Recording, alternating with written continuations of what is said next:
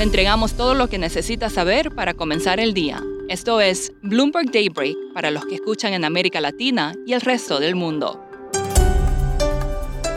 Buenos días y bienvenido a Daybreak en español. Es 24 de marzo de 2022. Soy Eduardo Thompson y estas son las noticias principales. Joe Biden se reunirá hoy en Bruselas con líderes de la OTAN, el G7 y la Unión Europea para asegurar el apoyo a sanciones más duras contra Rusia. El interés estará en las sanciones sobre la industria energética, donde Estados Unidos buscaría el corte del suministro de petróleo y gas de Rusia, pero la Unión Europea no querría ir tan lejos. En cuanto a la guerra en Ucrania, la OTAN dijo que entre 7.000 y 15.000 soldados rusos han muerto en combates y que el total de bajas, al incluir heridos o capturados, podría llegar a 40.000. Estados Unidos acusó formalmente a Rusia de cometer crímenes de guerra. Operadores de mercado dicen que refinerías chinas de petróleo están comprando crudo ruso barato y el Reino Unido está buscando formas de evitar que Putin use las reservas de oro de su país la siderúrgica rusa Severstal habría incumplido en el pago de intereses de su deuda.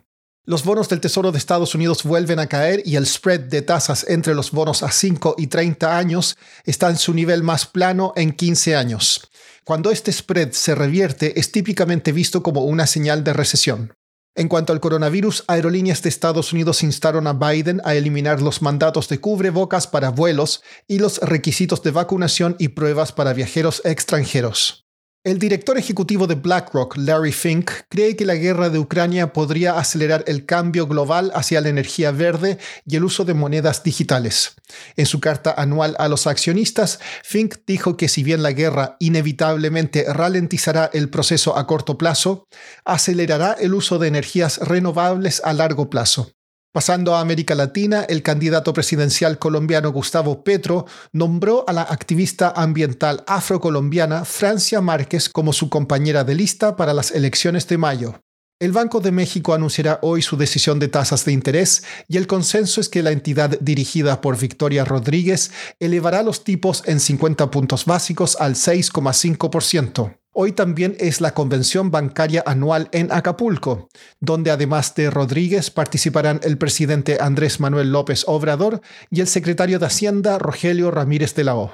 El presidente del Salvador, Nayib Bukele, se ganó la admiración de los fanáticos de las criptomonedas al anunciar el año pasado que el Bitcoin sería moneda de curso legal en el país y que además emitiría bonos en esa moneda. Cuatro meses han pasado y el mercado aún aguarda esos bonos. Michael McDonald cubre Centroamérica para Bloomberg News y nos explica más.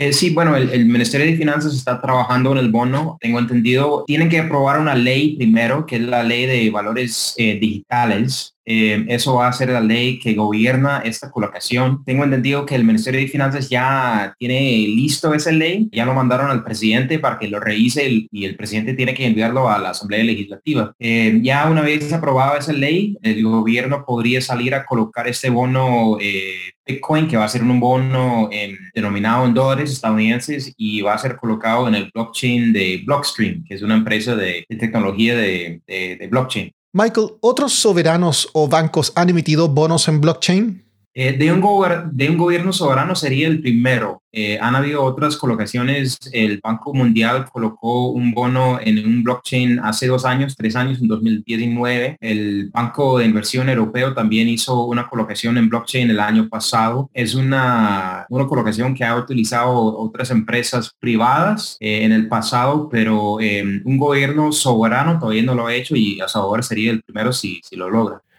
¿Por qué el retraso en el bono salvadoreño? Sí, bueno, hay muchas preguntas sobre eso porque no, no sabemos muchos detalles todavía sobre el bono. La especulación es que todavía no tiene la demanda que querían cuando anunciaron el bono. Anunciaron el bono que querían colocar mil millones de dólares y el, la especulación es que todavía no tienen mil millones de dólares en, demanda. El, ministro de Finanzas ha dicho que tienen mil 1.5 mil millones de dólares en, demanda para el bono, pero todavía no sabemos a detalle eh, quiénes son los compradores y, hay muchas preguntas todavía sobre eso. Por último, el Banco Mundial colocó ayer el primer bono para la conservación de vida silvestre al recaudar 150 millones de dólares para la conservación de rinocerontes negros en Sudáfrica. El bono a cinco años pagará rendimientos determinados por la tasa de crecimiento de las poblaciones de estos animales. El número de rinocerontes negros ha caído de 65.000 en 1970 a unos 2.600. Eso es todo por hoy. Soy Eduardo Thompson. Gracias por escucharnos. Para conocer todas las noticias que necesita para comenzar el día, revise Daybreak en español en la app Bloomberg Professional. También puede personalizar Daybreak para recibir las noticias que desee. Eso es todo por hoy. Sintonice mañana Bloomberg Daybreak